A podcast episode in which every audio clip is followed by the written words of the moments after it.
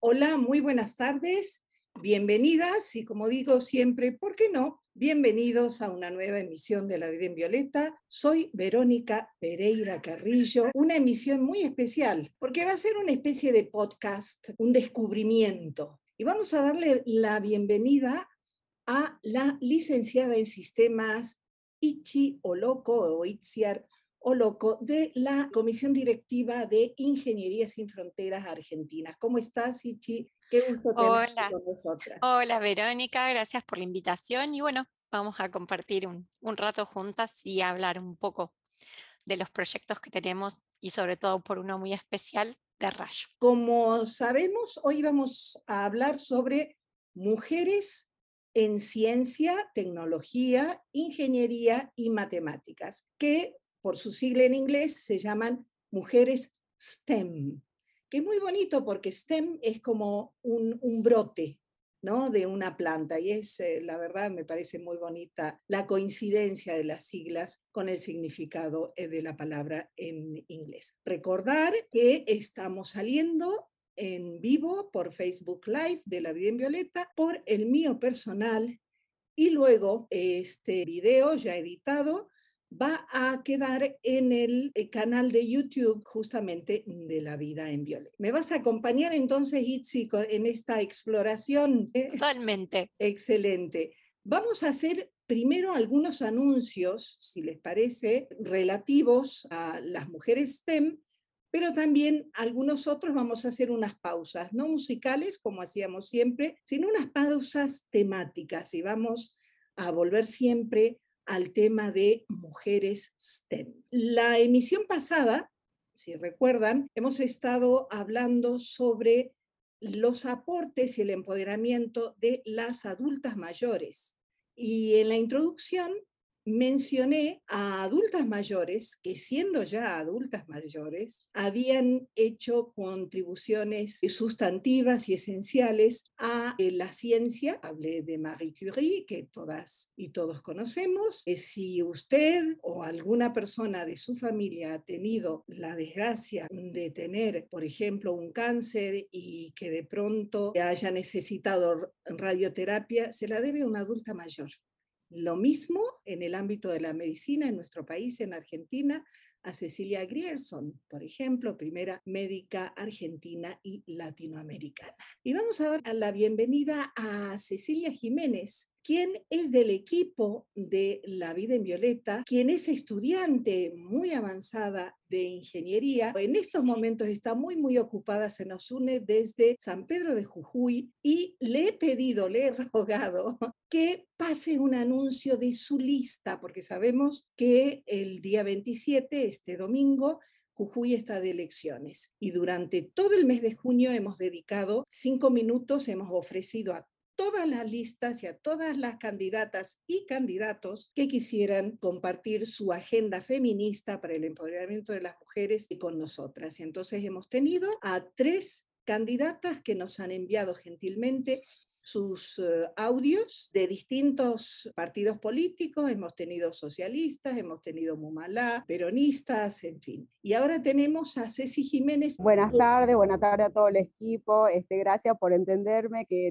estamos ahí este, en horas, eh, las últimas horas con la campaña a full. Este, te agradezco en principio el espacio, porque si bien participo, colaboro, soy parte del equipo de la vida en Violeta, este, que nos hayas dado esta oportunidad, si bien es una lista de San Pedro, este, que nos haya dado esta, esta oportunidad de, visibilizar también lo que nos está pasando a nosotros como colectivo de estudiantes, el hecho de también es histórico para nosotros salir a la cancha, hacer la militancia que hacemos dentro de, las facultades de la universidad, hoy salir al territorio, hacer básicamente lo mismo, pero con un poco más de compromiso, este, y poder transmitir un poco de las propuestas también. Este, así que te agradecemos en nombre de la lista, yo no soy candidata, soy este, parte del equipo, pero te agradezco en nombre de mis compañeras también por el espacio.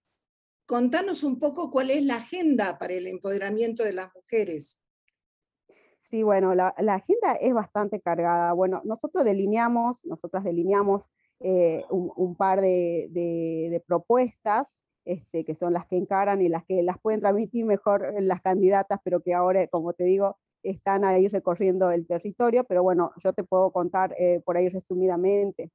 Lo que queremos básicamente es la implementación efectiva de la ley Micaela para todos los organismos, todas las áreas. En este caso, como nuestra lista es, este, es una colectora para, para el Consejo Deliberante, pero bueno, queremos la implementación efectiva porque todavía está faltando eso, y que además la ley Micaela sea este, una capacitación continua, ¿no? No nos alcanza con que sean este, pequeños cursos o charlas porque no nos sirve, este, porque ya vemos que eso no, no funciona. Este, eh, proponemos también la creación de un observatorio de género dentro del Consejo Deliberante. Me parece que también tenemos que ser nosotras las que tenemos que velar por la implementación y por el cumplimiento de todos esos eh, derechos que hemos alcanzado con, con, la lucha ahí en la calle. Y bueno, es la creemos que es la manera de, de poder hacerle un seguimiento eh, y ver en qué estado está, si se está cumpliendo o no, y demandar que, que en todo caso eso pase. Exigimos, por supuesto, este, que una justicia con perspectiva de género, eh, las grandes, este, todavía eh, estamos viendo mucha falencia en eso, las mujeres son revictimizadas, eh, me, parece que el, sistema de justicia todavía se debe, se debe un, debate y una reflexión grande respecto a eso. Este, bueno, pedimos también este, una participación activa y una, y, una, y la, cámara, la, novena, la novena banca del Consejo Deliberante que esté este, permanentemente a disponibilidad de las cuestiones de género, de las cosas que nos pasan a las mujeres, y que no se, solamente se habilite eh, un 3 de junio o un 8 de, de marzo. Este, por supuesto, también eh, hay un proyecto para promover este, espacios de circulación segura. Este, eh, a eso nos referimos con que queremos los espacios estos que se llaman verde, que no están tan verdes, sino más bien baldío y representan un peligro para nosotras cuando circulamos en la noche o en la mañana temprano, cuando tenemos que salir a trabajar, dejar a nuestros niños, niñas en, las escuelas, en los jardines. Así que pedimos, tenemos un proyecto también para que esos espacios se mantengan permanentemente este, limpios, este, iluminados en los barrios, bueno, en todos los lados por donde, por donde circulamos y por supuesto también mayor presencia de los patrulleros en los horarios nocturnos, que son como los de mayor peligro para, para las mujeres. Y, este, y si bien todas estas propuestas son como específicamente una agenda de mujeres, este, creemos que nuestra participación o la llegada este, al Consejo Deliberante es para la perspectiva de género tiene que ser transversal. Cualquier cosa que llegue, cualquier propuesta, cualquier ordenanza, que salga, que se trate en el Consejo Deliberante, tiene que estar atravesada por una perspectiva de género. No solamente es pensar en cosas específicas y exclusivas para las mujeres, sino que todo tiene, tenemos que empezar a verlo con estos anteojos violeta con los que siempre hablamos en el programa. Eso como resumidamente, por supuesto que la agenda es mucho más grande, eh, por ahí las limitaciones de, de participar en una este, en una lista para Consejo Deliberante, en una banca para el Consejo Deliberante, nos limita en algunas propuestas que nos gustaría hacer, pero también obviamente este, está la, la, la, necesidad y la voluntad de hablar con este, los que tienen representación en otras bancas que pueden tomar otro tipo de decisiones este, más contundentes, ¿no es cierto? ¿Cómo se llama la lista? ¿Qué número es? Aunque no nos sirva eh, la, la información a la gente de San Salvador de Jujuy, por supuesto, es esencial para la gente de San Pedro de Jujuy, que es una de las, de las ciudades más importantes de la provincia. Sí, sí, bueno, la vida en Violeta eh, tiene esto también de que al, ser este, virtual llega, llega, yo sé que llega, que cada vez más gente, así que yo no tengo dudas que a San Pedro va a llegar la repercusión de esto. Bueno, nuestro partido se llama Celeste para Jujuy, es una colectora, es la lista 258 y es un frente universitario. la lista nuestra está, este, está integrada por estudiantes y, egresados y egresadas de la universidad de la sede de San Pedro de Jujuy, que es todo un hecho histórico para nosotros también, que la universidad haya, se haya descentralizado y la primera sede que abrió es en nuestra ciudad, así que de acá estos chicos que egresaron y que siguen en, en otros casos estudiando en la universidad, hoy hayan asumido este compromiso de representarnos este, porque bueno, son, son de acá, ¿no es cierto? Así que la lista es 258, Celeste para Jujuy, somos una colectora del Partido Justicialista. Excelente, Ceci, muchísima suerte, mil gracias y bueno, te esperamos para la próxima, te deseamos lo mejor y gracias por haber hecho este esfuerzo logístico porque sé que estás en pleno vértigo electoral. Un abrazo enorme, enorme. Un abrazo para vos, Verónica, para todo el equipo y bueno, nos vemos en la próxima con más tiempito. Gracias. Y me encanta que haya chicas universitarias que se impliquen en la política. Y tengo que decir que la Facultad de Ingeniería es la única facultad de toda la Universidad de Jujuy que tiene un grupo de mujeres por ingeniería. Claro, uno pensaría, bueno, humanista, humanidades, yo egresé de humanidades y ciencias sociales. No, es de ingeniería y ellas forman parte de nuestro equipo de la vida en violeta y nos han venido trayendo ese tema el año pasado, en la temporada pasada, y sigue también, por supuesto, Cecilia. Ahora, para ti, Itziar, o Ichi, tengo que decir que el nombre de Itziar está escrito en la versión vasca en la portada del evento mm, de la vida en violeta. Todo el mundo la llama Ichi. Y es licenciada en sistemas, magíster en dirección y gestión turística, líder en energía del CACME, que es el Comité Argentino de Consejo Mundial Energía, es miembro de la comisión directiva de ISF, que es Ingeniería Sin Fronteras Argentina, y cofundadora de Rayo. Y ya nos va a contar qué es Rayo. Siempre hablamos que hay una gran desigualdad, qué es lo que pasa desde afuera con las mujeres STEM. Hemos aportado estadísticas, hemos hablado de pioneras, hemos dicho que, que las mujeres hemos estado haciendo ciencia y tecnología desde siempre, pero hemos estado invisibilizadas, que cada vez que algo tenía éxito y redituaba dinero, se lo apropiaban los hombres, como en el caso de informática, en otros ámbitos también. Pero a mí me gustaría que en esta emisión hablemos de lo que hacen. Hemos estado hablando con una casi ingeniera que está haciendo política. Vamos a seguir hablando y vamos a seguir pasando anuncios. Contanos, Ichi, ¿qué te lleva a ser licenciada en sistemas? Contanos de voz de Itziar Loco persona y luego vamos a llegar hasta esta maravilla de proyecto que es Rayo. Bueno, yo hace muchos años, eh, cuando estaba en el secundario, tenía muchas ganas de, de, estudiar y no tenía muy claro qué, pero me gustaba todo lo que tenía que ver la matemática, me fascinaba y tengo que agradecerle un montón a mi escuela secundaria acá, al, Colegio Parroquial Nuestra Señora de Buen Viaje en Morón, que teníamos unos profesores de matemáticas buenísimos que nos hacían pensar, que nos hacían eh, pasar el pizarrón, utilizar la tiza. Y me acuerdo que eso me encantaba. Y alguien me habló de las computadoras, año 1991, y era como un desafío. En esa época, digamos, por suerte yo tenía la Universidad de Morón muy cerquita de mi casa, había empezado un paro de trenes, eh, época mm, eh, de la presidencia del doctor Menem, y entonces yo estaba anotada, había hecho materias en UBA 21, pero sinceramente llegar a, la UBA me implicaba tener que viajar muy, muy temprano desde Morón. En esa época eh, los colectivos eh, venían bastante llenos de la zona de Merlo y Moreno. Morón está en el corredor del oeste, eh, a 20 kilómetros de la capital federal. Y entonces me dijeron, bueno, mira, vas a tener que levantarte muy temprano, a lo mejor te conviene estudiar en Morón, hay sistemas, anotate. Y me anoté.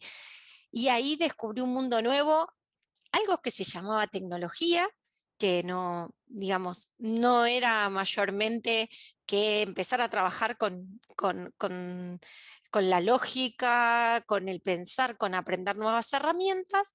Y en ese momento, mm, poquitos años después, entré a trabajar en IBM y ahí fue donde, bueno, la tecnología se, se hizo presente en lo que fue y lo que es actualmente en mi vida. Y a partir de ahí, empezar a transitar este camino. Tengo que decir que gracias a Dios, tantos mis, mis jefes, hombres, como mis jefas, mujeres, me ayudaron un montón a crecer, a que la única barrera que tenía era yo. Si yo quería ser algo, yo tenía que abogar por eso.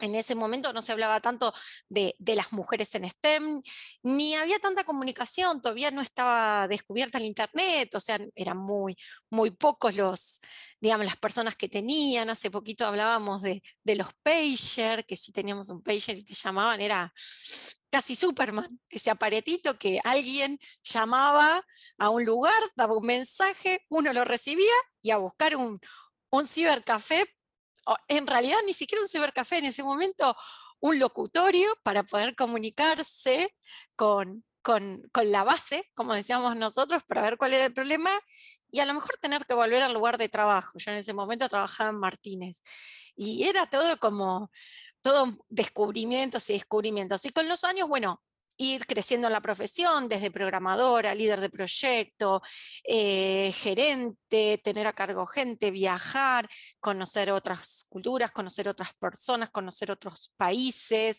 y siempre trabajar. Y la verdad, tengo que agradecer que a mí me, me trataron con mucho respeto y hoy en día creo que uno también eh, eso es lo que trata de, darle al resto, digamos, en, las distintas posiciones, el respeto. Lo más importante, no importa de qué lado, de, qué lado estemos, si somos mujeres o hombres, el respeto al profesional sobre todo, y a desmitificar esto de que, ay, no, si es matemática es muy difícil. Creo que el primer desafío es poder decir, yo quiero y tener. Hoy en día lo bueno que tenemos es que hay mucha difusión, hay mucha gente trabajando, las mujeres somos menos en el, en el caso de, lo que es, en todo lo que es las tecnologías STEM, eh, digamos en, este mundo STEM, pero cada vez somos más y por eso yo también, a, medida que fui creciendo y capacitándome en sistemas, no solo me fui capacitando en sistemas, sino en otras, en otras áreas, como eh, ser community manager, eh, me uno a Ingeniería Sin Fronteras para ser community manager en un lugar donde es una asociación civil interdisciplinaria, donde no es necesario ser ingeniero, yo soy licenciada en turismo y en, sistemas, magíster en, turismo, y lo importante es las ganas de hacer y de colaborar en pos del otro. Eh, Dentro de Ingeniería Sin Fronteras, eh, la, idea es que hacemos proyectos con un enfoque de ingeniería que tiene que ver con los derechos humanos, hacer accesibles esos derechos humanos que no todos tienen cercanos, como hemos hecho, por ejemplo, puentes, escuelas, salones, sistemas de agua, energía, y sumar a todo aquel que quiere participar, mujeres y hombres. Mi segunda pregunta va a ser justamente sobre Ingeniería sin Frontera Argentina.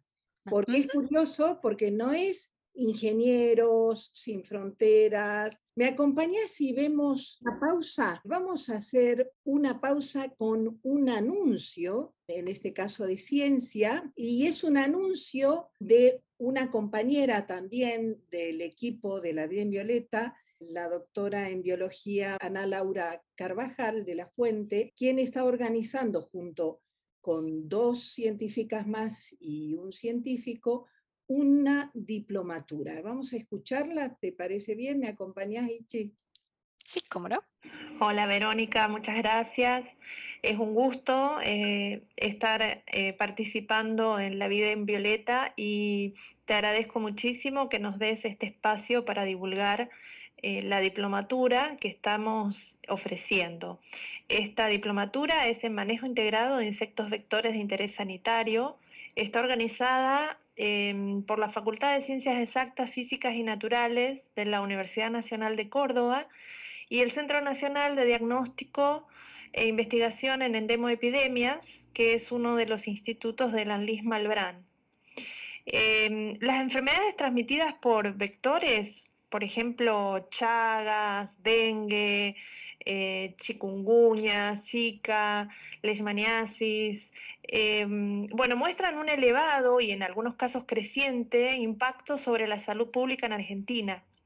Entonces, con la intención de apoyar los esfuerzos para el fortalecimiento de los equipos de salud nacionales, provinciales o municipales, esta diplomatura ofrecerá una mirada novedosa para abordar el problema del control de vectores de enfermedades humanas, incluyendo aspectos biomédicos, epidemiológicos, sociales y culturales, y a su vez un análisis crítico multidisciplinario sobre las normativas vigentes, sus alcances y limitaciones para el control efectivo de los vectores.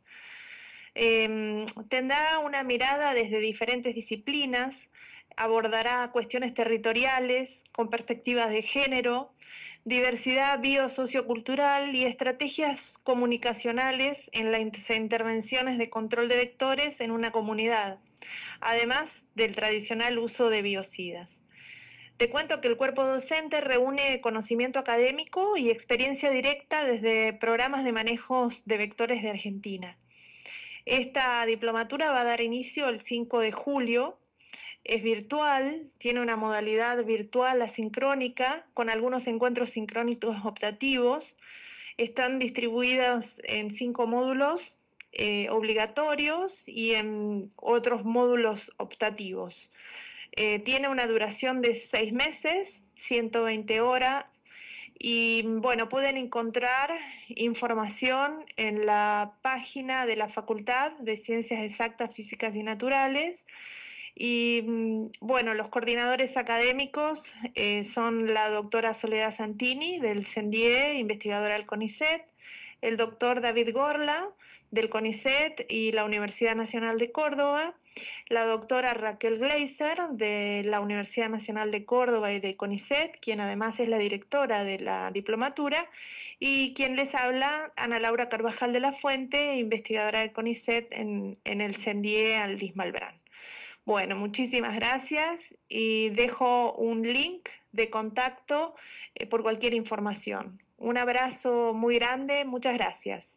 Gracias a vos, Ana Laura. Maravilloso porque si te fijas, Ichi, ya no es la ciencia, vamos a hablar de los insectos vectores, vamos a integrarlo en tema territorial atravesado por género por esta dimensión, como decía Cecilia, que es absolutamente transversal. Cuando uno habla de ciencia y tecnología, se imagina de ciencia al Señor con la pipeta en el laboratorio y no, no es así. Lo mismo que la tecnología. No solamente hay muchísimas mujeres científicas, sino que también la mirada desde la ciencia a la realidad se está transformando muchísimo. ¿Nos podrías ampliar un poco si eso pasa en tecnología también, en ingeniería también?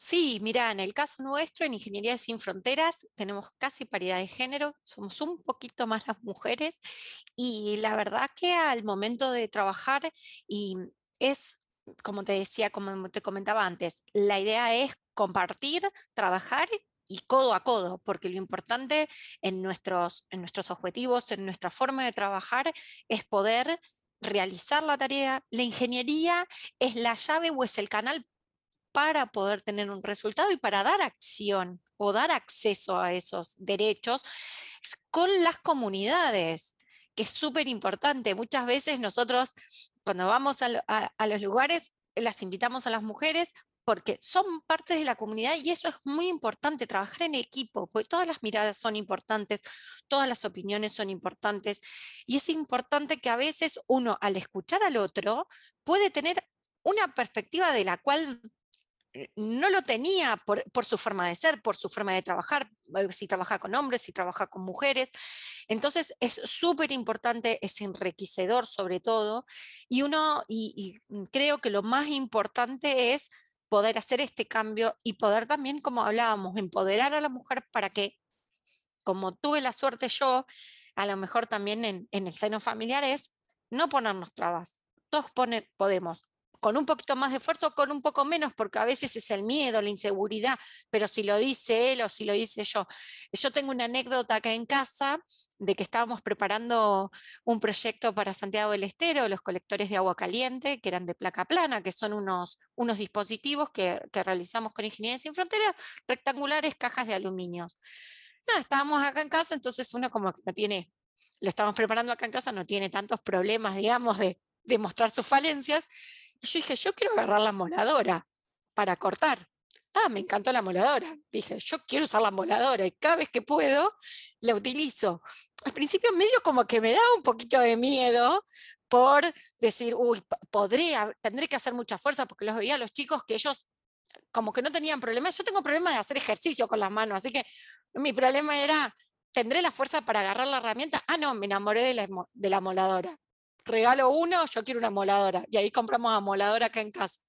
Pero por eso fue, lo hago primero en privado, cosa de que si hago alguna macana nadie me reta, y después hacerlo. Y vos las ves y tenemos un montón de fotos en obra que tanto chicas y chicos agarran las herramientas. En tecnología yo cada vez me cruzo con más gente, en, la carrera de sistemas sobre todo, me cruzo cada vez con más mujeres eh, y, a veces damos esa mirada de decir, che, hay que acordarse esto, hay que acordarse lo otro, somos muy ordenadas. Eh, a mí me pasa que utilizo el Excel, el Excel es la herramienta, o sea, Google es el mejor amigo del hombre, mujer, después el perro, y el Excel el tercero, o sea, para la organización, y uno es como muy meticuloso en eso. Entonces, me parece que es importante eso, de, de, poder empoderar, de poder dar fuerzas, y me parece súper importante. Ichi, yo conozco virtualmente, claro, a la presidenta de Ingeniería Sin Fronteras Argentina,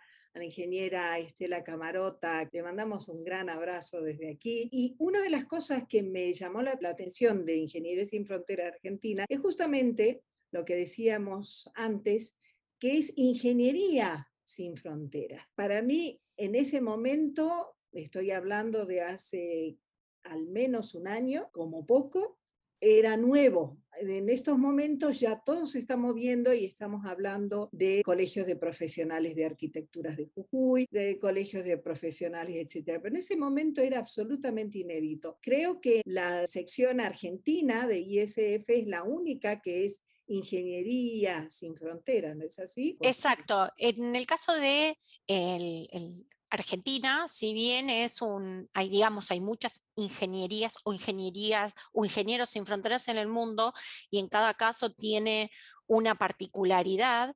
En el caso de Argentina se elige ingeniería porque se elige como la forma o a través de esta herramienta poder dar acceso a los eh, distintos derechos con los que nosotros trabajamos. Eh, es por eso que no somos ni ingenieros ni ingenieras, sino ingeniería. Lo tomamos más que nada como una, eh, un canal para poder llevar a cabo las tareas y la tecnología, que a veces también uno piensa, la tecnología es solo la computadora, el teléfono. No, son las distintas herramientas que a través del tiempo fueron cambiando o tecnificándose para poder llegar a eh, lo que tenemos hoy. Entonces, eh, básicamente eh, es por eso, que somos ingeniería porque somos multidisciplinarios, no somos ingenieros, no necesitamos ser ingenieros para participar de la organización, eso es súper importante. Tenemos que ser mayores de 18 años para poder participar por un tema de los permisos en el caso de los seguros y obras, si bien hoy eh, no tenemos, eh, sí tenemos obras en cursos, pero no estamos trabajando con el voluntariado por el tema de la pandemia y los y digamos las, los cupos para trabajar, pero tiene que ver con estos permisos y seguros que nos piden para, eh, digamos, eh, con las herramientas que nosotros trabajamos, que como que te decía, amoladoras, trabajamos con, con distintos, con eh, cemento, maquinaria, perfiles de acero, básicamente por eso. Entonces, la idea es que a través de la ingeniería nosotros podamos tener acceso a derechos, que es en lo que trabaja básicamente eh, ISF. Por eso tenemos contadores, licenciados de, lo que gustes, ingenieros de ingenieras, ingenieros de los más variados, em, profesionales de administración, profesionales diseñadores, traductores, traductoras, digamos, gente que no tiene título porque decidió no tenerlo, bienvenido también sea. Las ganas es lo más importante que nosotros tenemos para lo que es eh, la ingeniería sin fronteras. Y eh, nosotros trabajamos actualmente tanto en zonas urbanas como en zonas rurales. Estamos en Buenos Aires, en Córdoba, en Santiago del Estero. Estamos llevando a cabo un proyecto de agua rural. Aquí te voy a interrumpir porque la próxima pregunta va a ser dónde están y qué están haciendo. Y luego vamos a tu proyecto que me parece maravilloso. ¿Me acompañas y vamos a escuchar una entrevista que tuve el gran gusto de tomar a la ingeniera Delia Condori, que es la primera mujer de las Fuerzas Armadas que pisa la base Petrel. Y digo que es un gran gusto porque también es un gran orgullo como Eugenia, porque Delia es Eugenia, nacida en Tilcara. Le hemos preguntado de este trayecto de Tilcara a la Antártida. ¿Me acompañas y la escuchamos? y estamos en la vida en Violeta con una presencia viral. Y sí, nos referimos a la ingeniera Delia Condori. Un placer tenerte en la vida en Violeta realmente y quiero decirte que tu historia, tu foto donde estás en la Antártida se ha hecho viral en las redes y que todo Jujuy está muy orgulloso de vos, especialmente las chicas jóvenes ah están como muy inspiradas con tu historia. Delia, ¿qué te lleva de Tilcara a la Antártida? Y ahí vemos todo tu trayecto. Sí, sí, bueno, es un trayecto que empieza básicamente desde que nací, porque yo nací en, en Tilcara, en el departamento de Tilcara, de la provincia de Jujuy. Y luego a los cuatro años, este, con mi familia nos fuimos a vivir a San Salvador de Jujuy, eh, con mi mamá, mi papá, mi hermana. Eh, y luego, bueno, yo ahí en San Salvador estudié en la Escuela Bernardo Monteagudo, todo lo que es el ciclo primario. Luego el secundario lo hice en la Escuela de Minas y me egresé de la Escuela de Minas en el año 2007. Y de ahí, este, en 2008, ya me fui a estudiar a la provincia de Salta, en la Universidad Nacional de Salta, Ingeniería Civil. Y en el 2016 me gradué ya de ingeniera y, entonces ahí surge mi búsqueda laboral eh, con algo relacionado a la parte vial eh, y ahí es cuando me entero de, poder eh, entrar a trabajar a Fuerza Aérea. Me postulo, ingreso y bueno, mi carrera profesional empieza ahí en Fuerza Aérea.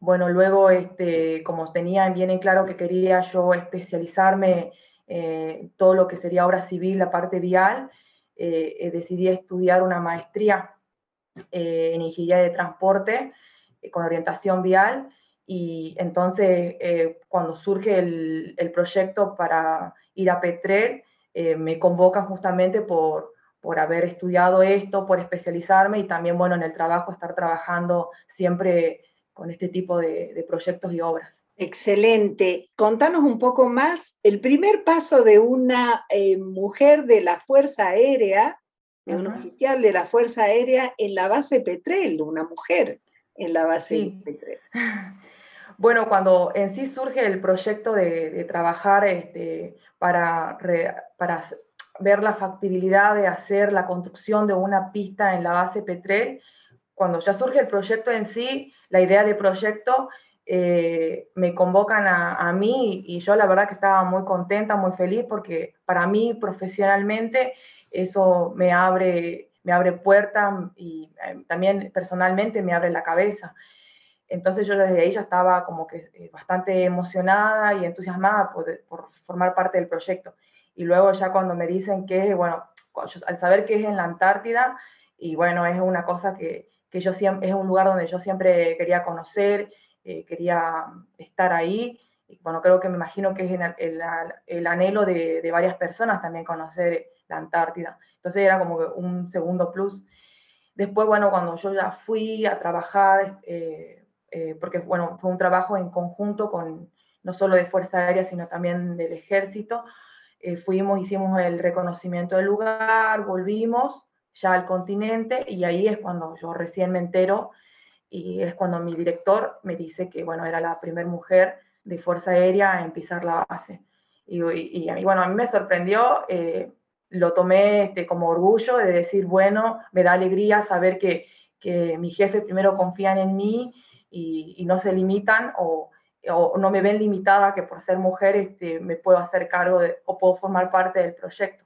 Entonces, bueno, en ese sentido a mí eh, me da satisfacción eh, eh, esas cosas, la verdad. ¿Y exactamente qué hiciste en la base Petrelo? ¿Cuál es el proyecto? Eh, nosotros teníamos ahora, en este viaje fue hacer tan solo un reconocimiento de la base para ver el estado en que se encuentra la superficie del terreno, para luego poder en ese lugar emplazar la pista donde van a operar aeronaves de, de gran envergadura. Y también hicimos también un relevamiento visual de todo lo que serían las instalaciones que ya están en la base P3 para ver si hay que hacer algún, algunas refacciones y, y qué demás. Ese fue el trabajo. Y bueno, este, como le dije anteriormente, estamos trabajando en conjunto también con el ejército, no solo Fuerza Aérea está involucrada en este proyecto. Excelente. ¿Cuándo volvés?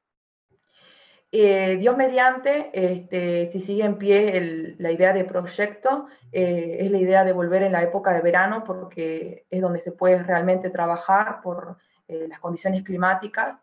Entonces, ahí, ahí ya sería un periodo más largo que estaríamos este, alojados en las bases P3. Contanos cómo es la Antártida, qué se ve, qué esa inmensidad, ese silencio, qué se siente. Yo ya cuando nosotros íbamos viajando en el avión, bueno, podía ver todos los que son los glaciares, todo es blanco, blanco, eh, bueno, eh, las aguas están congeladas, entonces como que vos ves la inmensidad de la creación toda blanca, entonces es como que te da una sensación de, de que te sentís un puntito en medio de la nada, y después, bueno, cuando ya hicimos pie, en, en, porque primero hicimos pie en la base Marambio, y, y bueno, ahí ya este, hay que tener con mucho cuidado porque, bueno, igual la gente que está en la base te va diciendo cuánto tiempo de exposición vos tenés, entonces tenés que abrigarte bien, siempre cubrir todas tus tu partes de la piel. Bueno, te dan, eh, nos dieron equipos especiales para, para que estemos bien al resguardo.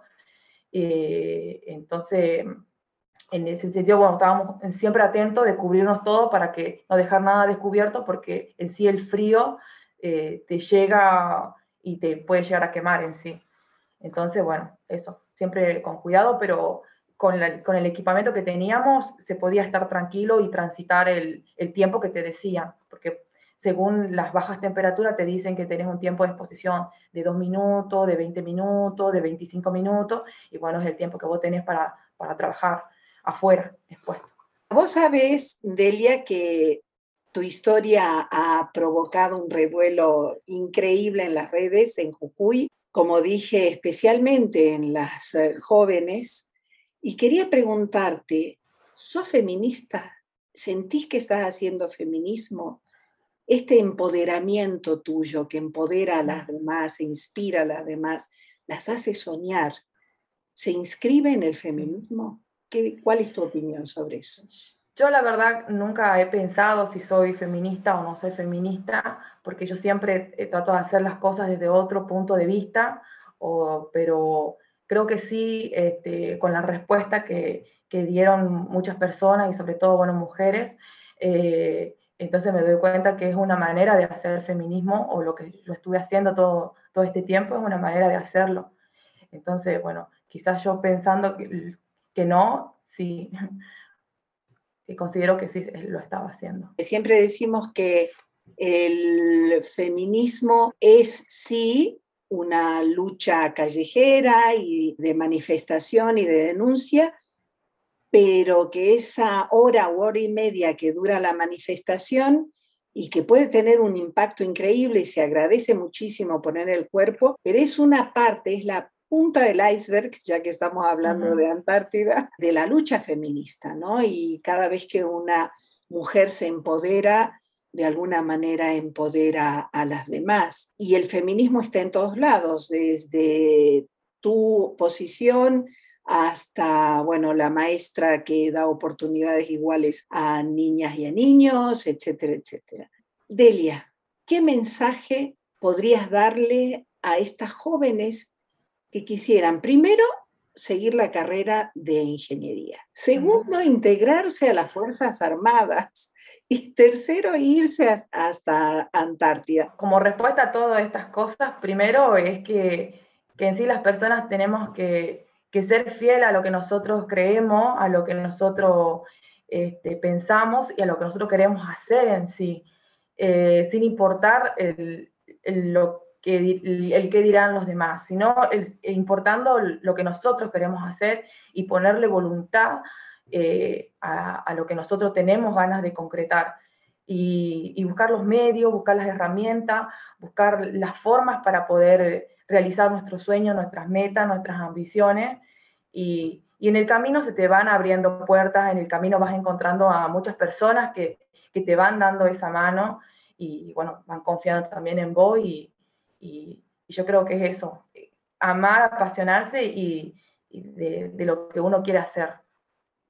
Delia, ¿cuáles son tus planes a futuro para concluir esta entrevista? Eh, me lo han preguntado, pero yo este, no planeo, no tengo un, un, proyecto a largo plazo, sino mis proyectos generalmente son a corto plazo. Y bueno, mi proyecto a corto plazo ahora es poder concretar mi maestría, que la tengo pendiente.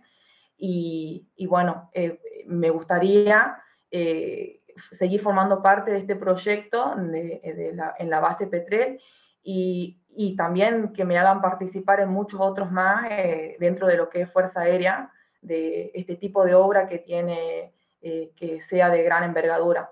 Para mí siempre eso es algo desafiante y algo que, que suma más a, a, mi experiencia de vida y laboral. Delia Condorí, ingeniera, teniente primera de la Fuerza Aérea. Mil, mil gracias por haber estado en La Vida en Violeta desde Jujuy, tu Jujuy natal. Te enviamos un abrazo enorme. Seguiremos teniendo tus noticias y te ruego que nos sigas contando de este camino maravilloso que has eh, emprendido y que nos llena de una gran alegría a todas y a todos. Sí, bueno, desde ya quiero agradecerle bueno, a ustedes por brindarme este espacio en su programa y agradecerle a las personas que, que por ahí se sintieron identificadas o motivadas con, con mi historia de vida y que por eso yo justamente la, estoy aquí como que contando lo que hago, lo que soy básicamente, porque si sirve de algo positivo a los demás, a mí la verdad que me llena de gusto ser la portadora de, de algo positivo. Un gran abrazo, mil, mil gracias. No, de nada. Qué maravilla. Tal cual. Qué ganas de viajar a la Antártida a, a ver eso. Qué maravilla, porque Tilcara es una localidad de ensueño muy pequeña. En mis tiempos esto era impensable, esto era ciencia ficción. Afortunadamente, como ella bien dijo, las mujeres hemos seguido haciendo feminismo desde impulsarlas a soñar, impulsarlas a decir, bueno, esto yo sí puedo, ¿no? Lo que te pasó con eh, esa herramienta, hacerlo eh, con la vida entera. Ichi, ¿qué hace Ingeniería Sin Fronteras Argentina? Bueno, Ingeniería Sin Fronteras está enfocada a realizar obras dentro de lo que son, hacemos los proyectos de ingeniería, como te comentaba, con enfoque de derecho, orientado a desarrollo sostenible, que es lo más importante, y eh, la idea básicamente es poder ayudar a esas comunidades que tienen eh, algunos problemas a poder resolverlos codo a codo. Nosotros siempre decimos que nosotros necesitamos que haya una organización en esa comunidad, que esa comunidad esté como, o sea, un barrio, una comunidad aislada, que esté tras ese objetivo para que cuando nosotros nos retiremos que generalmente no sucede, pero cuando uno se corre del eje porque el proyecto finalizó, esa comunidad siga trabajando y siga mejorando y siga creciendo con nuestra ayuda también, porque hay veces que nos quedamos, por ejemplo, en Santiago del Estero, trabajamos en dos puentes en la, en la zona de cerca de em, Anatuya, cerca de em, donde está la escuela EFA, y después gracias a eso nosotros pudimos ir a una escuela a ayudar a, que creciera su, matriculación con, los papás, una escuela de, de, asistencia de cada 15 días, y entonces eso es lo importante. Nosotros vamos, los acompañamos y ellos son y a ellos empoderamos eh, en esto. Y dentro de todas estas cosas que hace también, creemos súper importante, que es algo que, que yo te comentaba, el tema de la formación y la incidencia, porque también tenemos esa, em, creemos fuertemente en que hay que concientizar. Y hay que dar otras herramientas, no solo eh, obras, sino capacitación. Y para nosotros es tan importante como las obras que realizamos. Entonces, tenemos un área de formación e incidencia donde realizamos cursos. Eh, en este momento estamos dando un curso virtual de, gerencia de proyectos. También tenemos un curso que va a ser semipresencial de gestión de proyectos eh, que tienen que ver con comunidades. Tenemos una diplomatura en energías renovables para también esto, para, para darle acceso a esto. ¿Por qué? Porque la concientización y la formación es importante y son, nuevamente, son herramientas de empoderamiento. Y es ahí, a través de un curso que hicimos hace unos años, de instaladores mm, de mm, paneles solares y fotovoltaicos, donde nace la semillita de rayo, donde vimos a futuro te cierro la idea, así lo dejamos pendiente, donde vimos que era una carrera que en el futuro, o sea, hace cuatro años lo pensamos, era una carrera que en el futuro iba a necesitar gente formada, con buena formación, porque iba a ser uno de los nuevos, nuevos oficios que se iban a requerir. Y ahí dejamos sentada esta semilla de rayo. Excelente. Vamos a ir ahora sí a una pausa musical, si te parece, y vamos a escuchar a una cantautora maravillosa que se llama María Martín Guerrero. El tema se llama Solo tú. Escuchémosla un poquito.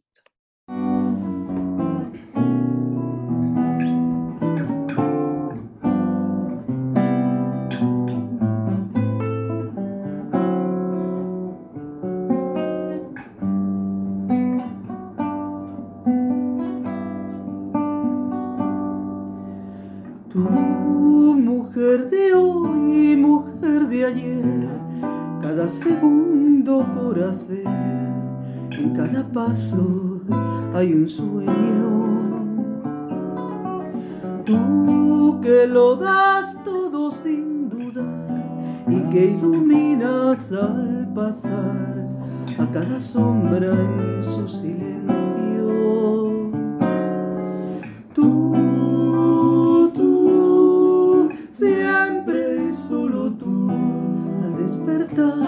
Y caminar. Mueve sola el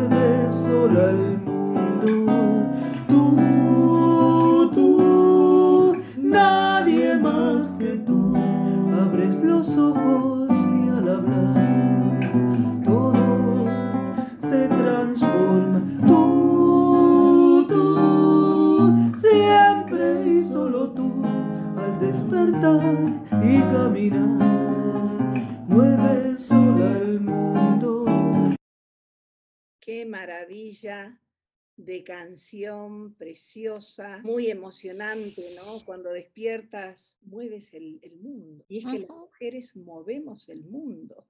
Y no nos damos cuenta, eso es lo peor. Ahora, sí, contanos... Hacemos muchas cosas. contanos del proyecto Rayo y si podés primero mostrarnos la remera, por favor. Ahí me voy a parar un poquito es, a ver ahí, Sí, es uno de los diseñadores de Ingeniería Sin Fronteras, Coco, al que amamos.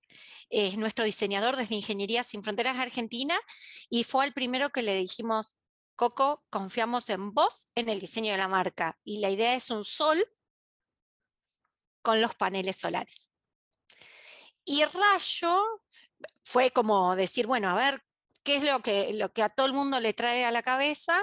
Esos rayos de sol, porque rayo es el sol, la energía del sol en tu casa, básicamente. O sea, ese, es nuestro eslogan, que me parece súper simple y como, como te contaba, hace cuatro años nosotros vimos esa necesidad, vimos que estos trabajos iban a ser necesarios, iban a ser trabajos que también pudiéramos nosotros potenciar a esas personas para que eh, pudieran realizarlos.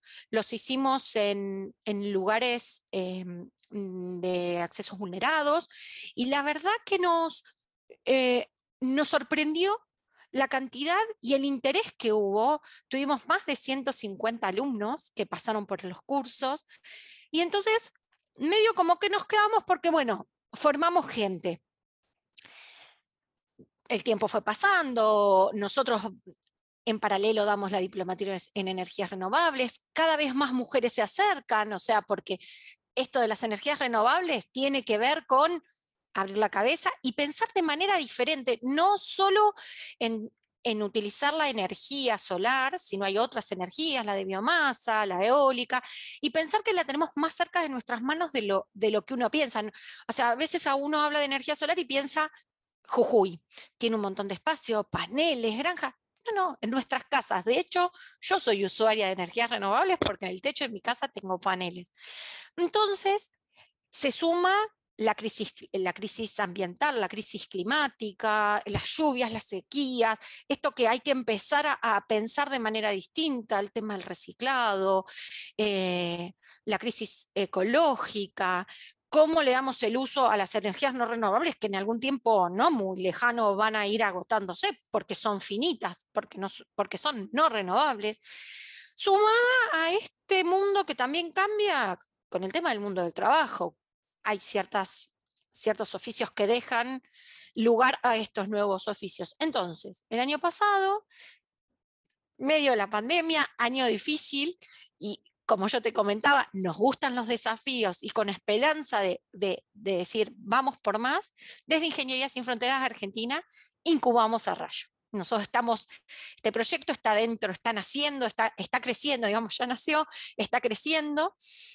Y dijimos, nada, hay que hacer cambios, empecemos por nosotros, de hecho, varios de nosotros ya somos usuarios de, las energía, de la energía solar, y es una forma de darle una acción concreta a la crisis climática. Entonces, Rayo, que es? Es un emprendimiento social en el que vamos a ofrecer el diseño e instalación de sistemas solares, paneles fotovoltaicos en los techos, en, lugares donde haya espacio, donde no nos dé la sombra, tanto para casas, comercios, industrias.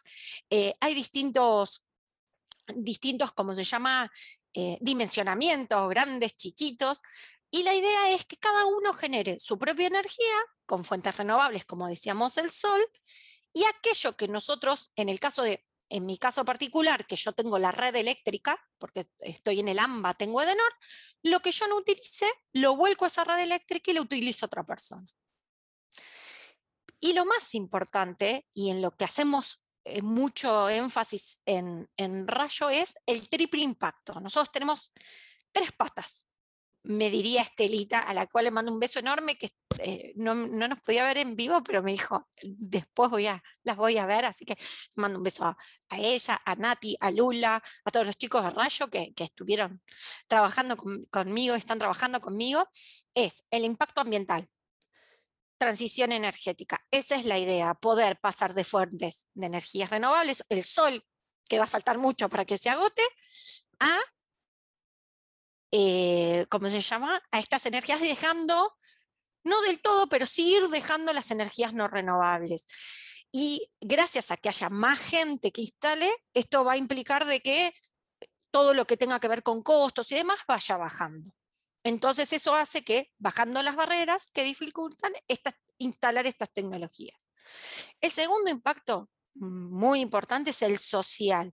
Nosotros, gracias a estos cursos y gracias a, aquellas personas que están haciendo cursos dentro de los que acá en Buenos Aires se llaman centros de formación profesionales, pero hay en todo el país, que están a veces que no llegan esos cursos más por universidades y demás, en sectores en situación de vulnerabilidad, en un mercado que está en crecimiento. Entonces, tratar de acercarlos y decirles, este es un trabajo, unite con nosotros.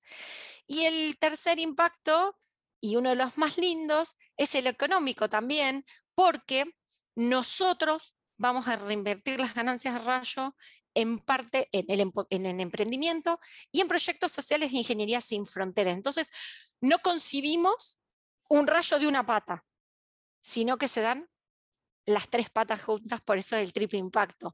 El tema de la inclusión laboral, el tema de, lo económico y cómo se va a reinvertir, y en el tema de ambiental, que lo más importante es poder hacer esta transición para que eh, la crisis climática o lo que nosotros tratamos de decir sea menor y eso que se estima, que se firmaron en un montón de pactos, que llevan los países de que no aumente la temperatura, nada, cada uno en su lugar pueda un granito de arena, como yo siempre digo, ayudan a formar una playa. Entonces, cada pequeño impacto que hagamos cada uno de nosotros puede hacer.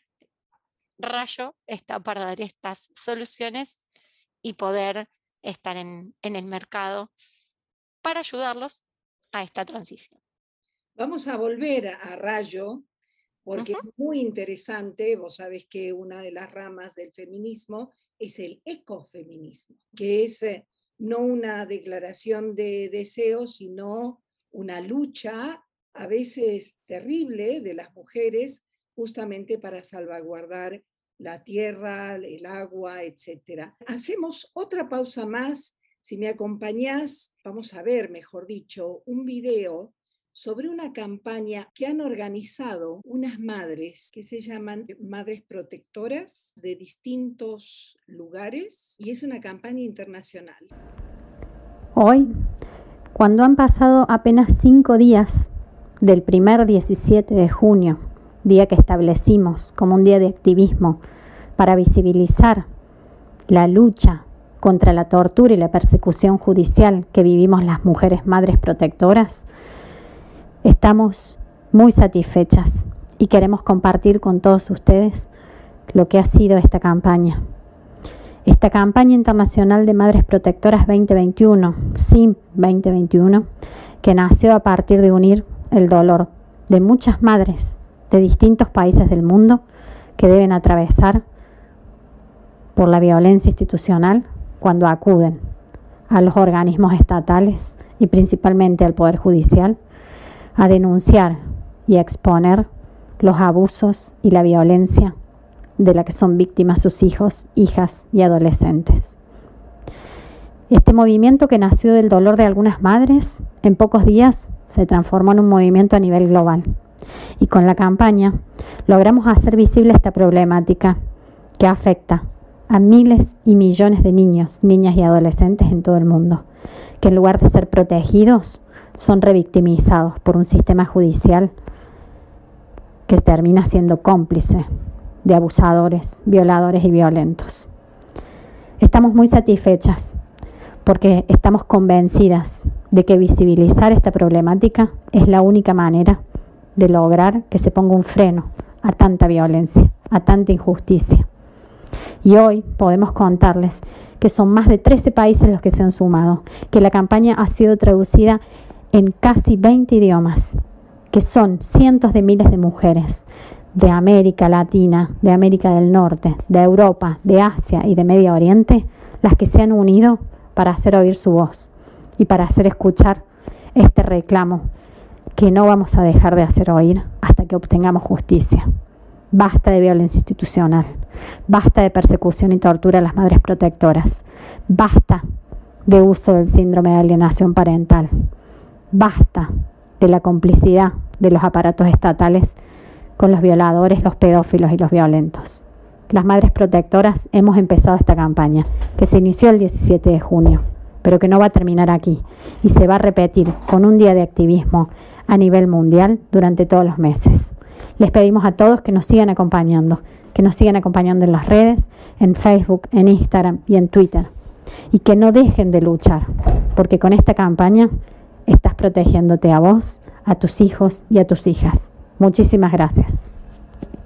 Realmente muy muy emocionante, muy conmovedor. La vida en Violeta se ha hecho eco de esta campaña internacional. Te les mandamos a las compañeras un gran, gran abrazo. Sigamos con Rayo. Contanos, Ichi, ¿Cuánto cuesta instalar esto? Soñemos, soñemos en grande. ¿Cuánto tardará y cuánto costaría y qué pasos tiene, tienen que hacer los individuos, las familias, los estados, las organizaciones, para que tengamos una energía como la que propone Rayo.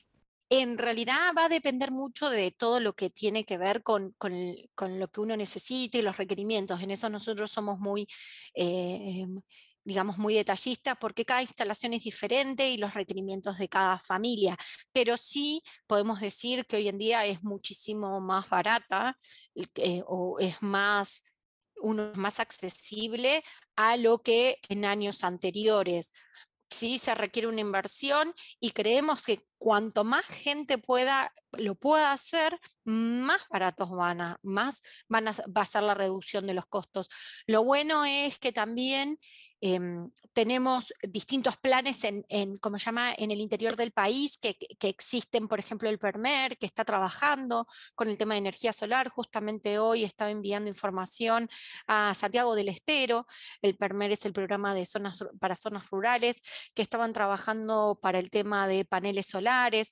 Eh, tiene que ver también em, poder tener accesible la energía en tu casa en el tema hay una ley nacional de energías renovables y que cada provincia que en eso es autónoma puede estar dentro del paraguas. A veces uno no lo puede, no lo puede llevar a cabo porque esa provincia no lo, lo efectivizó o no lo, o no lo no adhirió. Entonces eso es un poco más complejo poder llevarlo a cabo. Por ejemplo, Córdoba adhirió, eh, Santa Fe adhirió, bueno, eh, lo que es AMBA. Eh, capital federal y lo que es el conurbano bonaerense, que hoy en, día están en boga por el tema de, la pandemia, pero provincia de Buenos Aires todavía no. Entonces hay que seguir trabajando, pero nosotros creemos firmemente que, vamos en un camino correcto, que eh, yo creo que, que, va a ser posible. Nosotros tuvimos la suerte, digamos, uno de los primeros proyectos de, de Ingeniería Sin Fronteras fue hacer un relevamiento en Caspalá, lugar hermoso, tuvimos la suerte de, visitarlo. Caspalá quedaría como si yo te dijera atrás del Orconal, ¿sí?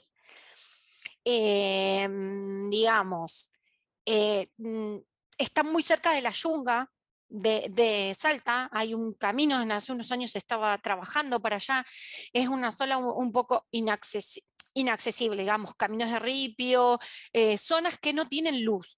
Y en su momento se pensó y se hizo todo un relevamiento para poner hidráulica con el tema del, río, pero no había mediciones y demás.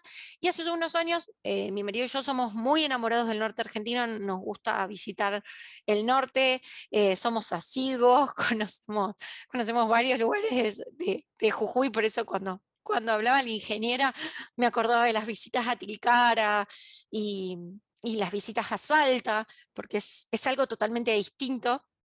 Nosotros cuando vienen, yo tengo familia en España y cuando vienen, vayan por allá, vayan por allá, porque no lo van a encontrar en ningún lado del mundo. uno puede decir el sur, uno puede ver eh, lagos, pero los puede ver en otros lados de, de Europa, la nieve la puede ver, el norte no. El norte es como casi único nuestro. Y entonces cuando fuimos hace unos años a, visitar Caspalá, estuvimos en Santanita también, de Humahuaca, son más o menos unas cinco horas en auto. Eh, nos comentaban que justo, eh, bueno, ellos tienen un, equipo de ANAFTA muy grande y bueno, nos comentaban que gracias a Dios les iban a poner paneles solares, unos kits especiales que estaban, bueno, eh, se estaba viendo con, la provincia de, de, de Jujuy, estaban trabajando en eso, entonces nos pareció que iban por el rumbo correcto porque eso iba a ser mucho mejor que el tema del agua y demás. Entonces, eh, básicamente en eso nosotros también somos muy respetuosos de, cada provincia y de cada necesidad y tratar de acercar a los jugadores para, eh, sus, eh, para poder ser, digamos, para poder dar soluciones y que más más gente tenga su, energía y pueda, y pueda compartir esto de la, energía solar. Eh, de hecho, hay muchas escuelitas en, Jujuy que utilizan las parabólicas y los hornos solares, porque se cocina súper rápido.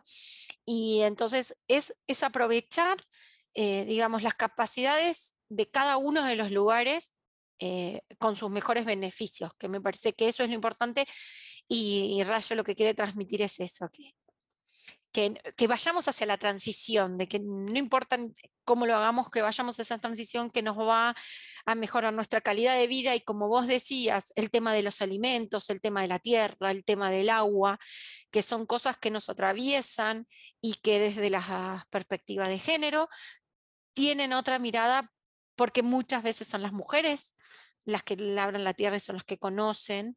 Eh, nosotros dentro de Ingeniería Sin Fronteras tenemos a Mora Lainio, que es una de las, mm, de las comiembros de, la comisión de la comisión directiva, participantes de la comisión de, mm, de, igualdad y buen trato que tenemos dentro de Ingeniería Sin Fronteras, que está súper especializada en lo que tiene que ver eh, medio ambiente y género.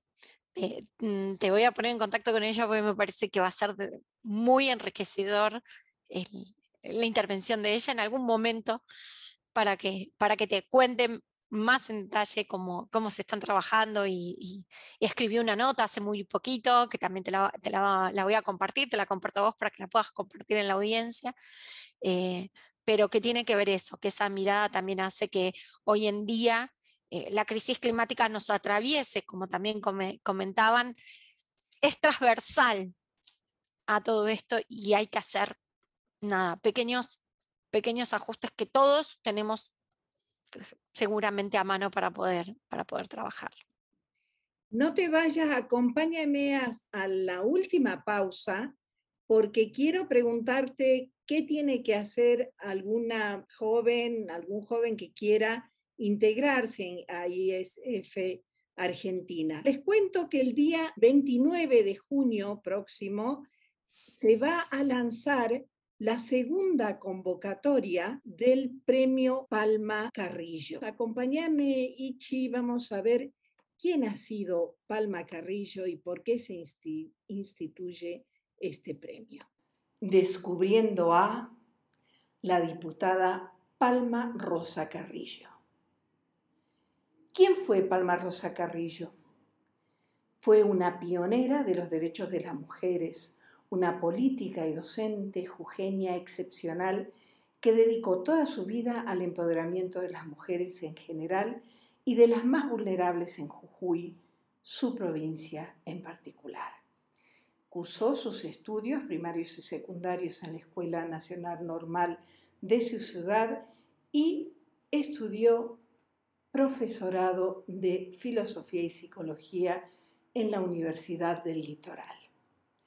Perteneció a la primera generación de mujeres que tuvo acceso al derecho ciudadano de votar y de ser votada. Recorrió su provincia para enseñar a las mujeres a votar, acto tan normalizado en esos tiempos, pero que significaba en ese entonces todo un desafío para todas las personas. Fue elegida diputada provincial en una de las primeras elecciones en las que el voto de las mujeres se convirtió, después de tantos años de lucha, en una realidad palpable. Trabajó incansablemente por las personas en situación de mayor vulnerabilidad económica y social de su provincia y muy especialmente por las mujeres más olvidadas e invisibilizadas. Fundó, junto a Joaquín Burgos, la delegación Jujuy de la Unión de Docentes Argentinos, UDA, primer sindicato de docentes en nuestra República Argentina.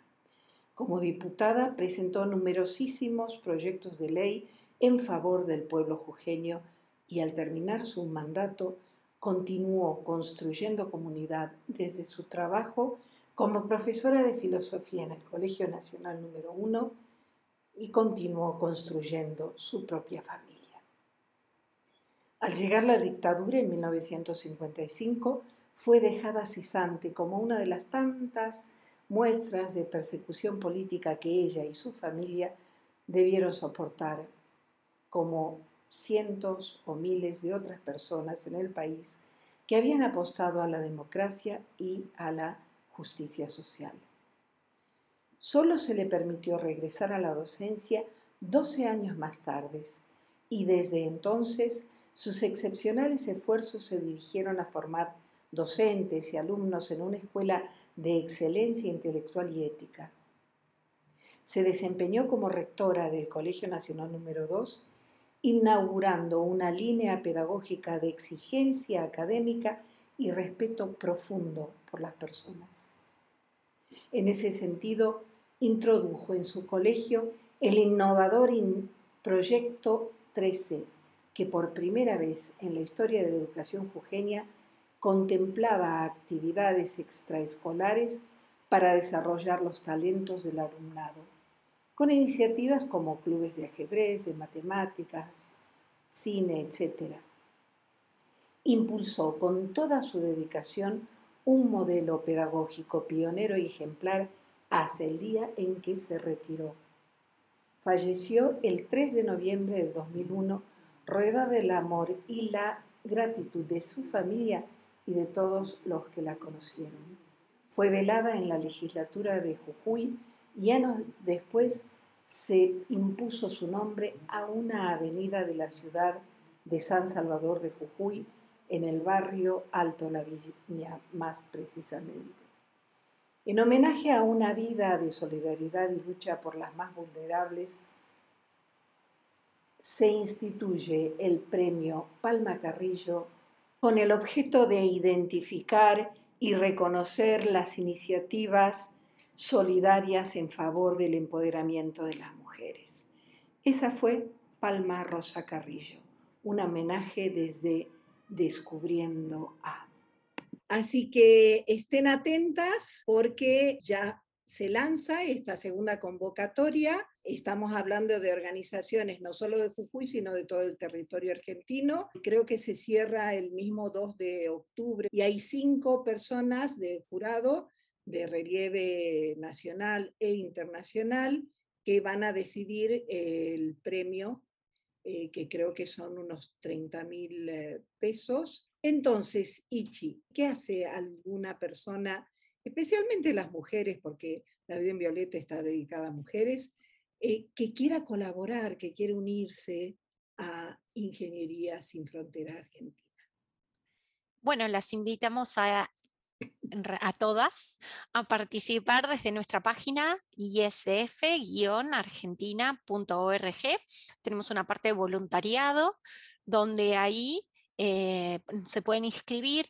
Obviamente actualmente con, las limitaciones de la pandemia, pero tenemos muchas actividades virtuales porque se sigue trabajando, digamos, la virtualidad lo que hizo es nos dejó en casa, pero hay cosas que se siguen, se tienen que seguir haciendo, así que las invitamos a todas y todos también. Y lo segundo es ganas. Eso es lo que nosotros pedimos, ganas de participar. En la página también van a encontrar los proyectos en los que estamos trabajando, que son de diferentes índoles, agua, educación, eh, comunidad, y eh, también los cursos que actualmente tenemos o los que, van a, los que van a estar. Lo bueno de poder anotarse como voluntario también es que a uno le llegan las novedades y convocatorias a, a. Y estamos llegando ya al último tramo de la vida en Violeta. Ichi Oloco, licenciada en sistemas, miembro de la Comisión Directiva de Ingeniería Sin Fronteras Argentina, responsable del maravilloso proyecto Rayo. Mil gracias por haber estado con nosotras, mil gracias por haberme acompañado en esta tarde de anuncios y de intervenciones de todos lados. Muchas gracias a vos, Verónica, por por permitirme la participación. Me sentí muy cómoda, muy a gusto, me encantaron todas las noticias, conocer a, muchas personas que, también están en esta línea y como último decirles, nosotras podemos. Así que nada, nuestra barrera somos nosotras solas. Así que nada, a soñar y una vez que, que uno sueña, lo bajamos a papel y vamos cumpliendo esos pasitos. Soy Verónica Pereira Carrillo. Luego pueden buscar esta emisión en nuestro canal de YouTube. Y nos vamos. Mil gracias a todas las que han colaborado para hacer de esta emisión de La Vida en Violeta algo único. Un abrazo muy, muy grande. Esto fue La Vida en Violeta una propuesta de nuevos enfoques, iniciativas y empoderamiento. Te esperamos todos los martes